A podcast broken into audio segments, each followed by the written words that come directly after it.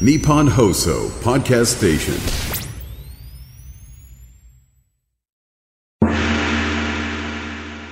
山下智博のとにかく明るい中国山下智博的天天正能量中国，天天正能量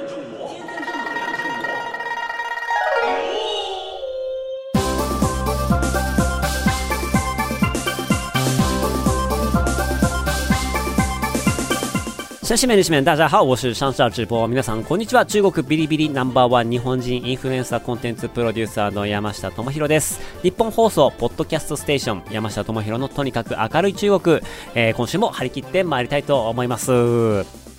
さてさて、えっ、とね、あのー別府で撮った映像が、えー皆さんの手元に届いているんじゃないかなというふうに思っています。まあちょっとこれまだ僕もね、現在の収録時点ではちょっと結果どうなってるかっていうのはわかんないんですけれども、いや、うまくいってることを祈りますし、あんだけあのもう、あれですよ、先々週か、バズり方、僕のバズり方させ方はこんなんですとか言って、これでバズんなかったらちょっとやべえなっていうのがあるんですけれども、まあただ、中国では、えー、と、その宣伝内容っていうか企業の広告みたいなところが AI で検知されると結構そのトラフィック制限かかったりとかするんでその辺りの塩梅っていうのはすごい難しくてで、ま、あのそこをですね、まあ、言うてなんかその商品の紹介でもないので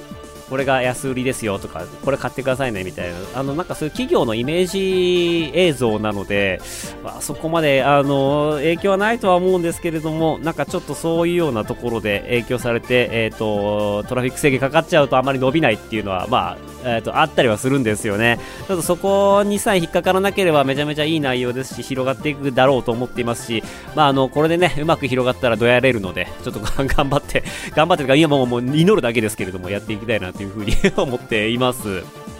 はい。今日のね、あのお話、ちょっと皆さんにもあのご紹介したいのがですね、あの、僕、年末年始、基本的に、えっ、と、日本、東京にいたんですけれども、えっ、と、三が日ですね、1月2日、3日と、えっ、と、ちょっと嫁と夢中になってやってたことがございまして、それが何かっていうとですね、あの、地下謎。えっ、と、謎解きの、街歩きの謎解きにね、ちょっとハマってしまいまして、あの、2日間ですね、やってしまいましたね。お正月だったんですけれども、あの、家にいるのもあれだなっていうのもあれだあったし、まあちょっと気持ちもね、盛り下がっていたので、まあちょっと気分転換に外に出ようって言ってやったんですけれども、謎解き街歩きゲーム、地下謎への招待状ってやつ、東京のメトロとかでは、えっ、と、ポスターとかが貼ってあってですね、あとはまあ、この手の街歩き系の謎解きって、えっ、と、以前僕も、伊香保に行った時にやったんですよ、みたいなお話があって、結構全国でね、やってはいるんですけれども、このスクラップっていう会社、あの、歌舞伎町にですね、あの、謎解きタワーですね、持っている会社なんですけれども、えっ、と、ここの会社が作作って、今年で8回目の開催を迎えると。で、過去7回で延べ43万人以上が参加した、えー謎解きゲームですと。で、これね、えっ、と、謎解きパックがですね、2800円とかするんですよ。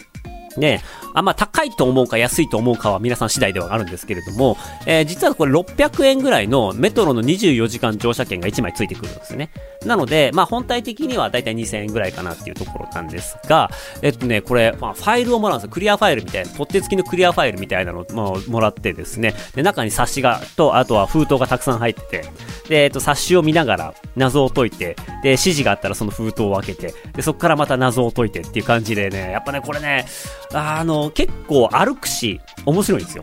で、実際に街歩きってどういうことかっていうと、まあ、ファイルもらっていくつか駅を選べるんですね、メトロの駅を。で、実際に行くとですね、あの、そこでこう、冊子を開けると、あの、何番出口を出て、えー右に何メートル進めと。で、こういうオブジェがあるところを左に曲がれ、みたいな感じで。で、そこの看板があるんですけど、看板に月と太陽のマークがあったりとかしていて、で、看板に以下の図形のうち、看板にないものは何番ですか？みたいな感じで書いてあって、それが、あ、これは3番がないねって3番のところを丸つけて、行ったりとかすると、とまあ、その丸つけたところを組み合わせると、また次のな暗号が出てきて、みたいなところだったりとか、まあ、実際にあの、四谷？四谷駅とかが舞台になってたりするんですけれども、四谷駅の謎がですね、四谷階段と関連していたりですとか、まあ、あの、歩きながら、ゲームをしながら謎解きができると。で、これね、謎の難易度的にはですね、あの、結構、簡単な方なんじゃないかなっていうふうに、えー思います。多分、小学校の高学年とか、中学生ぐらいだったら、もう、あの、ドハマりするレベルで、大人になると、ちょっと頭を柔らかくしないとマジ解けないです。で、ただ、あの、途中で、えっと、ヒントがあるんですよ。え、なんかその、スタッフの人がどっかに立っているわけじゃなくて、基本的にも自分たちで、えー好きな時間に好きなように行って、まあ、いわゆるこう24時間以内に、えーと乗り放題の時間が、あれすごいですね。1日券じゃなくて24時間券なんですね。あれびっくりしました、メトロのやつ。僕初めて今回使ったんですけれども、24時間だから、あの、午後の3時とかに使うと、もったいないなとか思ってたんですけど、翌日の、えー、と2時59分まで使えるみたいな。あ、なんだこれ、24時間ってそういうことかって思って。なので、まあ、それも全然お得なんですけど、まあ、要は4時間以内に解いてねっていう感じなんですが、まあ、全然、あのーこういうの得意な人は半日とかで全然いけるんじゃないかなっていうレベルでした。で、えっ、と、まあ、ヒントページみたいなのもあって、で、ヒントで解き方の、あのーヒントくれたりですとか、もうあの、めくっていけば、あの、最終的に答えも教えてくれるんで、うん、あの、子供に解かせつつ、親は、あの、答えみたいな、ふむふむと、誘導するみたいな感じのこともできますし、まあ、寒いじゃないですか。これ3月の末までやってるんですけれども、えー12月の、えっ、と、20日ぐらいから3月の末までやってて、まあ、外も歩くんですけど、外寒いなっていうのがあるんですが、いい感じに地下鉄に入ったり、地下鉄の駅で謎を解いたり、あとはその屋内のショッピングモールで謎を解いて、で、そこがちゃんとあの、しっかりその、えーと、謎解き企画に協力していてっていうところで、あの、素晴らしい、えっ、と、ゲームでしたね。やっぱこう7回もやってるから、すごい上手いい進め方をされてるんですけど、これで、あの、すごいの。あの、最後の謎。これね、言っちゃいけないですけれども、最後の謎がですね、あの、封筒を開けて、あの、封筒を、に中に入っていろんなパーツがあるんですけれども、そのパーツを、えーっと、指示通り作っていくとですね、あるものが出来上がるんですけれども、この、あるものがね、あの、予想以上に、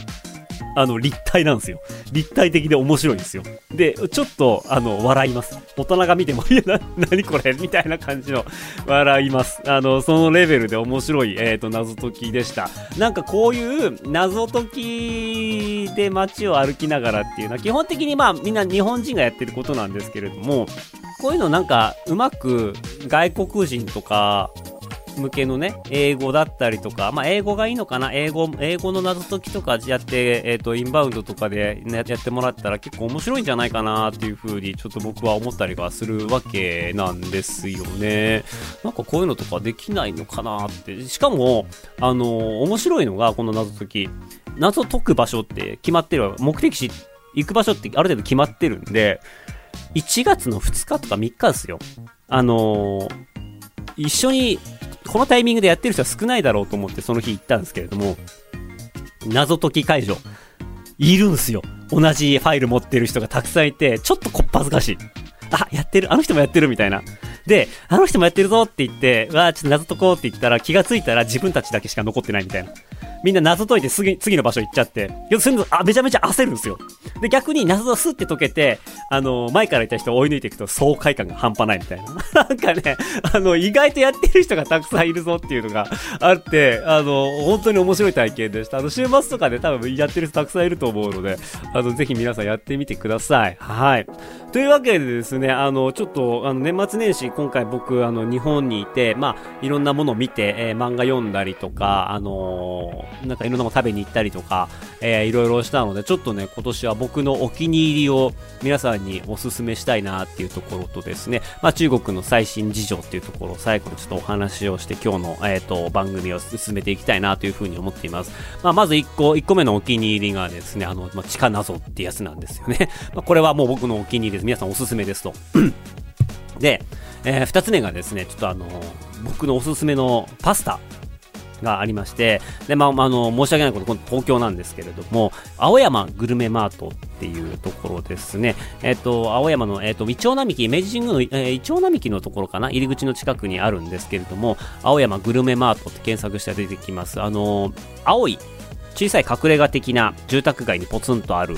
ビルの1階にあるテナントなんですけれども、ここがですね、表面というか、路面店はですね、あの、ワインとか、いろんな、えっ、と、各、日本各地、もしくは世界の、まあ、えっ、と、美味しいもののセレクトショップ、調味料とか、珍しい調味料とか、あのすごいこう、えーと、生産方法にこだわったお酢とかそういったものが販売されているんですけれども何がすごいってそこ、えーと、お店の奥に入り口があって、えーと、奥がですね隠れ家風レストランになってるんですよ。で隠れ家風あのイタリアンになっててで、えー、と原価率が高すぎて有名なパスタ屋さんなんですよねでセコガニっていうメスのズワイガニのことをセコガニっていうらしいんですけれども、セコガニのパスタっていうのを食べに行ったんですけど、一皿3800円とか。で、話を聞いたら、いや、もう原価3000円ぐらいかかってますみたいな。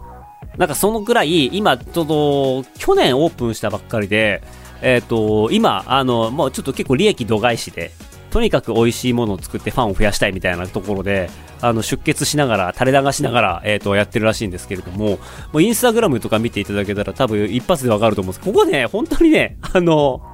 美味しいです。あの、皆さんちょっとぜひぜひ、あの、近くに行くことがあれば、えー、行ってみてください。まだそんなに、あの、知られていないので、えっ、ー、と、予約なしでも全然、フラッと入れば、食べられるかなと。ただ、席がね、8席ぐらいしかないので、はい。あの、人気出たらちょっと食べれなくなるかもしれないので、ちょっと今のうちに行っていただければなというふうに思います。で、あともう一個がですね、門前仲町にあります、深川蒸留所っていうところがあるんですけれども、ここがですね、えっと、いわゆる日本酒のお店なんですよ。日本酒のお店に行って、んと、ここでですね、内藤証券さんの、まあ、あの動画を撮って、要はここのオーナーが、あの、中国人の方で、僕も知り合いなんですけれども、まあ、そのきっかけで中国の日本酒事情どうなってんのってお話を、えっ、と、伺いに行った時に、まあ、今、あの、人気のお酒とか、中国の方に、あの、えー、受けているお酒っていうのはこういうのがあってっていうのをテイスティングさせてもらったんですけれど、そこで、深川蒸留所さんのオリジナルの、オースプラッシュっていう名前の、スパークリング日本酒っていうのがありまして、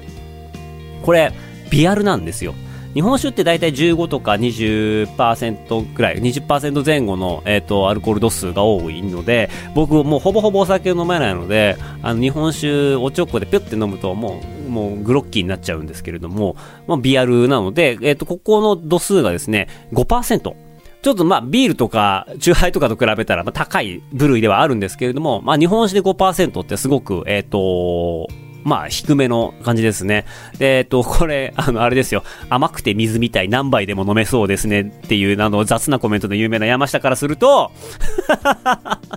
先週の聞いてくださいね。あの、あでも本当に甘くて爽やかで飲みやすいんですよね。もうなんかこれ以上の語彙どうやって出せばいいんだっていうぐらいですけれども、あの、お米の味もひあのするんですけれども、本当にあの、いや、甘くて飲みやすい。いや、ダメだ、ダメだ、ダメだ。これちょっと皆さん飲んで、あの、味の評価っていうのをもうちょっと教えてほしいな。どういう風に表現したらいいかわかんないですけど、お米の風味も残ってるんですけれども、いわゆるこう原酒と言われるような、だからそのなんかシュワシュワするような形が、えっ、ー、と、スパークリングで泡で入ってるんで、もう本当口の中も弾けるような感じですごく軽く、ごくごくと飲めるような、もうこれは、なんだ、いや、ダメだ、もうやめよう。もうやめよう。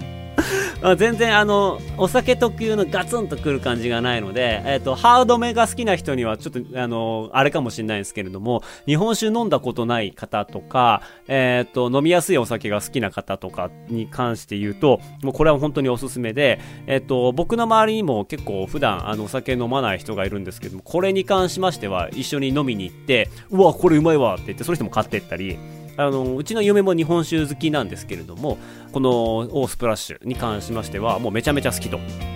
言ってくれてですね、あの、我が家にはもう毎回なくなったら買いに行くレベルのあの定番品となりまして、これね、あの、まあ、もし機会があれば皆さんも飲んでいただければなと思います。あの、通販でも買えると思います。あの、オースプラッシュ。これはね、パッケージも可愛いですし、えー、贈り物にもいいのかなっていうふうに思います。あとですね、僕最近読んだ、あの、漫画で、わー、これすげえなーって思いながら読んでいるのがですね、あの、満州アヘンスクワットっていう、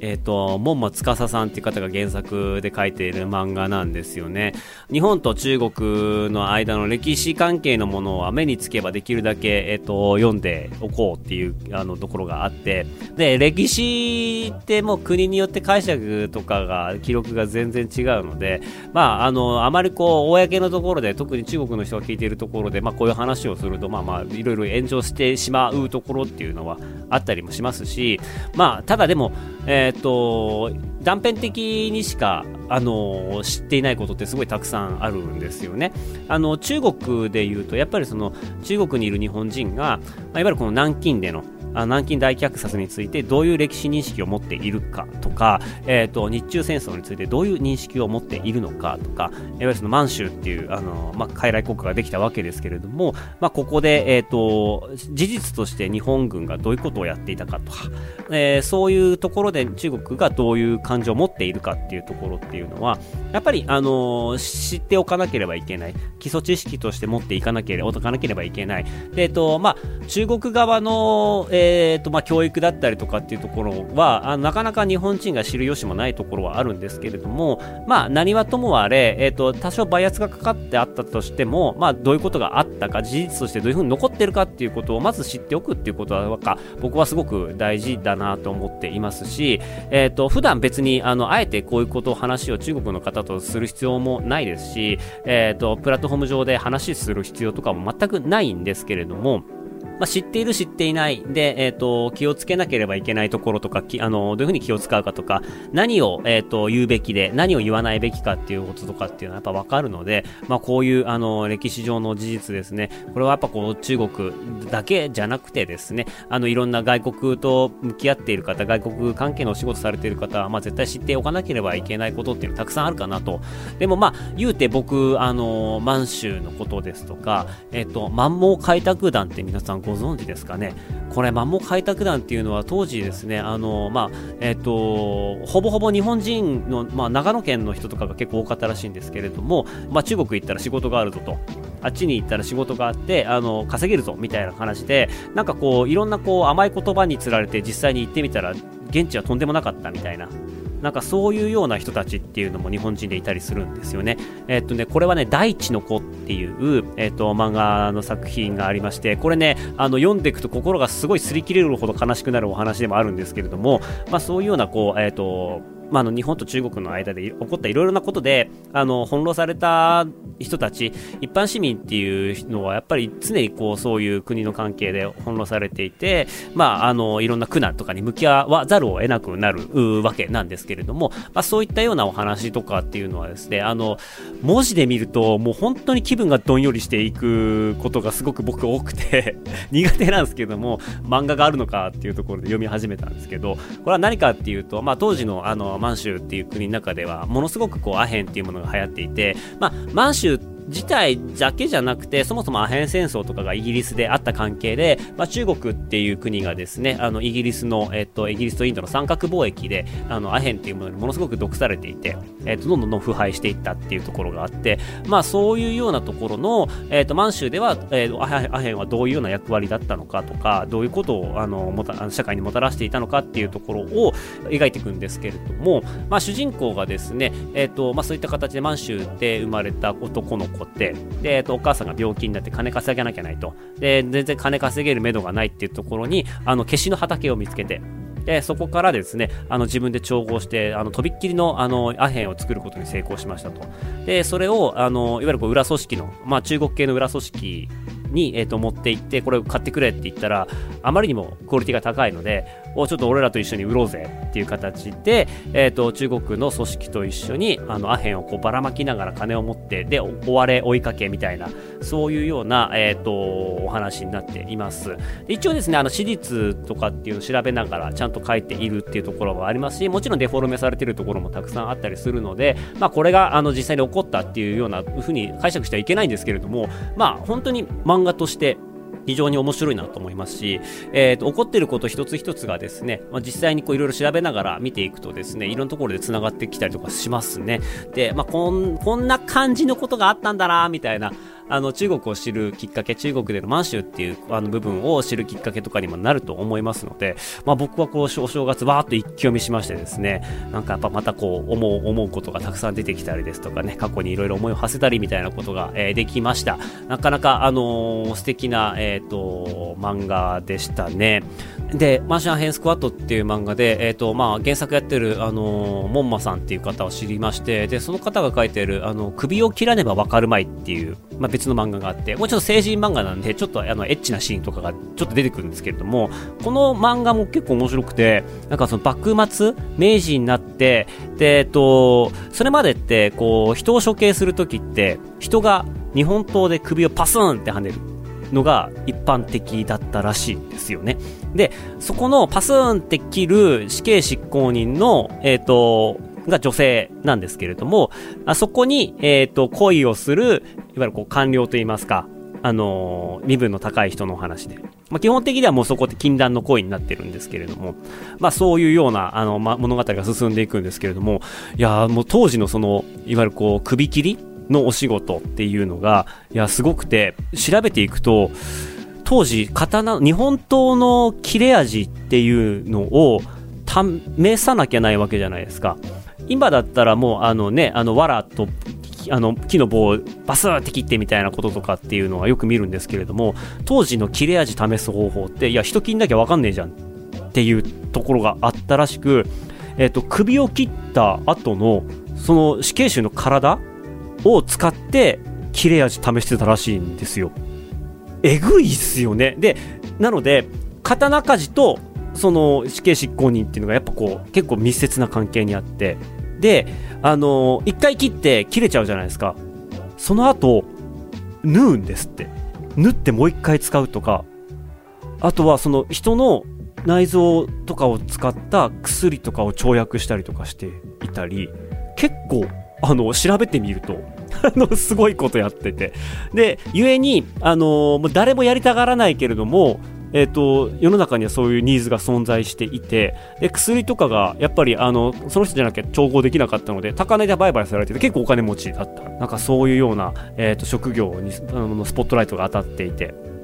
で、そこから時代はこう、公主刑っていうか、あの首の釣りですね、あの、そっちの方の、えっ、ー、と、死刑に変わっていくんですけれども、まあ、日本と、まあ、死刑執行人っていうところが、まあ、幕末のこう西郷さんの西南戦争とかの中で、えー、どういうふうに描かれていって、どういうふうにその仕事がなくなっていくか、みたいなお話だったりとかしたんですけれども、まあ、なんかそういう話とかにも飛んでいったりとかして、いや、この二つはすごい面白かったですね。なんか、日本の漫画産業ってやっぱすごいなっていうふうに感じることがすごくあって、僕はまだまだその縦ストスクロールの、えー、アニメ、あの漫画よりも、あの横でじっくりと、あのストーリーを追っていくあの漫画が好きなので、もし興味あれば皆さんちょっと見てみていただければなというふうに思います。はい。で、最後に、えっ、ー、と、中国の、まあ、最新情報というか、いろんな人とこう、お話をしている中で、まあ、中国のお話も皆さんに、あの、お伝えしていければな、というふうに思っています。で、まあ、中国の最近の、えっ、ー、と、傾向ですね、僕の友達とかも年末年始、中国に帰っていろんなビジネスマンと話をしてきたよ、みたいな話をいろいろ聞きますと、やっぱちょっと、あの、僕が見ていた中国とはまた違うような一面とかも見えてきまして、で、最近は本当に、あの中国、今年どういうようなあの施策を取ってくるかっていうとですね、えー、と1個はまあ去年から、というかまあここ数年ずっとやってるんですけれども、あの投資外部企業の外国企業の投資を集めるっていうようなプロジェクトがあのいろんな都市で進んでいるっていうところともう一個は中国企業の海外進出っていうところに重点を置いている、まあ、この2点が中国の大きな国策の2つですね。で、えっとまあ、中国企業の海外進出っていうところで言うと、まあ、あの今だとあの、えっと、もう結構日常的になってしまいましたけどあのファミレスとかにある自動配膳ロボット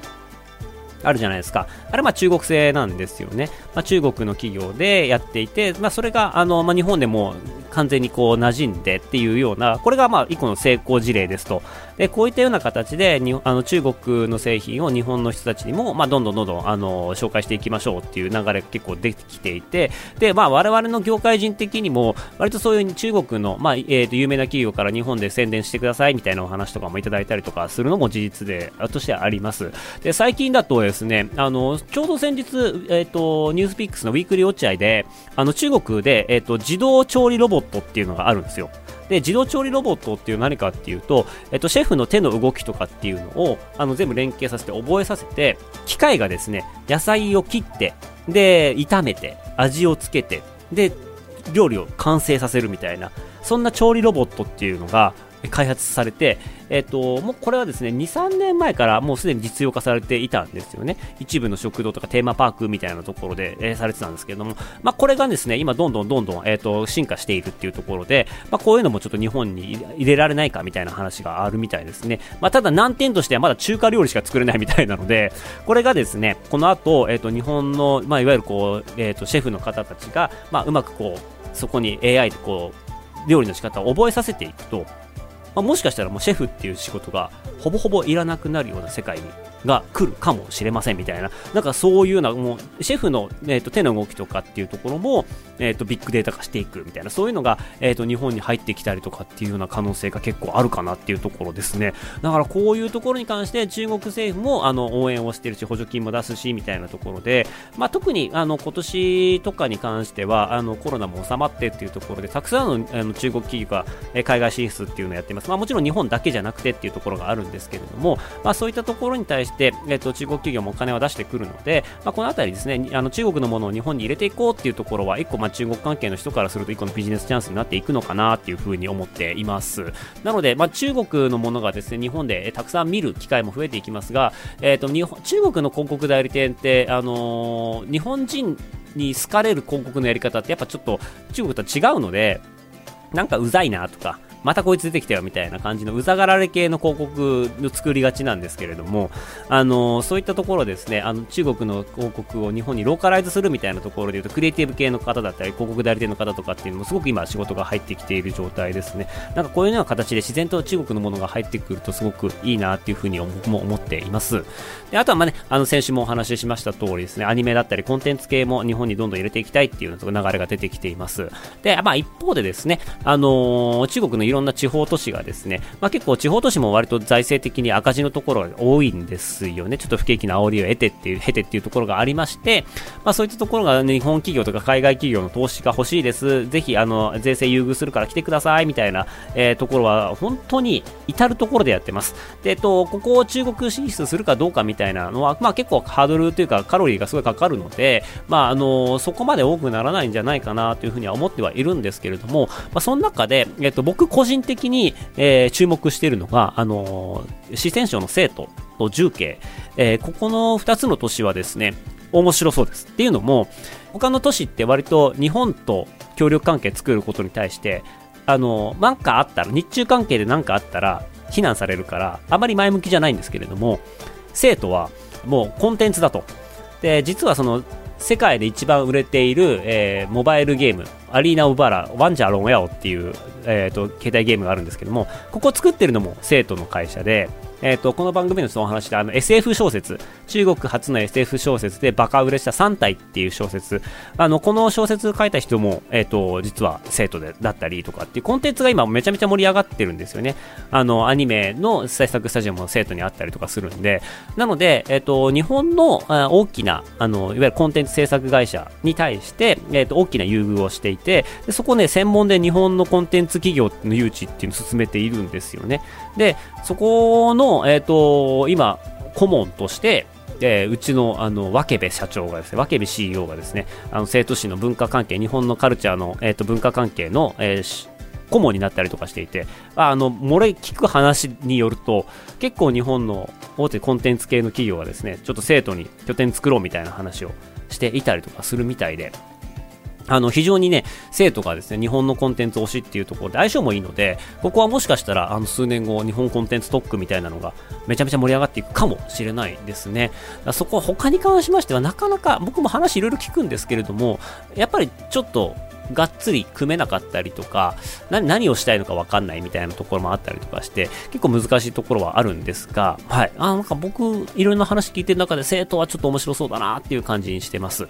あの、最近あの、経済産業省の方とかとも、あの、会食の機会いただきまして、いろんなお話してるんですけれども、やっぱり今、これからの中国のコンテンツ産業とかっていうのはすごく注目していますし、まあ逆に、あの、抜かれないように、あの、追い抜かれないように、我々、あの、日本側もちゃんと情報を知っとかなきゃいけないし、えっ、ー、と、一緒に物を作ったりとか、向こうのノウハウとか、向こうのやり方とか、向こうのリソースとかっていうのもうまく使っていかないと、あの日本だけではちょっとどうにもならない時代がやってくるから、まあ、その辺りうまく立ち回りながら、日本のコンテンツ産業を応援していきたいですね、みたいなお話をしていて、やっぱ皆さんすごく、あの中国のコンテンツ産業っていうのを注目されている方本当に多いです。まあ、ですので、はい、あの、引き続き僕のニュースとか僕が得た情報とかっていうのは、この番組だったりですとか、デジタルハリウッドさんの、ゼミだったりとかで、シェアしていきますので、えー今年もね、引き続きよろしくお願いいたします。中国ではですね、まあ、あの、2月10日が新年ですので、まあ、来週やって、その後お正月特集ですね。はい、また、あの、新年が明けますけれども、また皆さん、あの、良いお年をお過ごしくださいませ。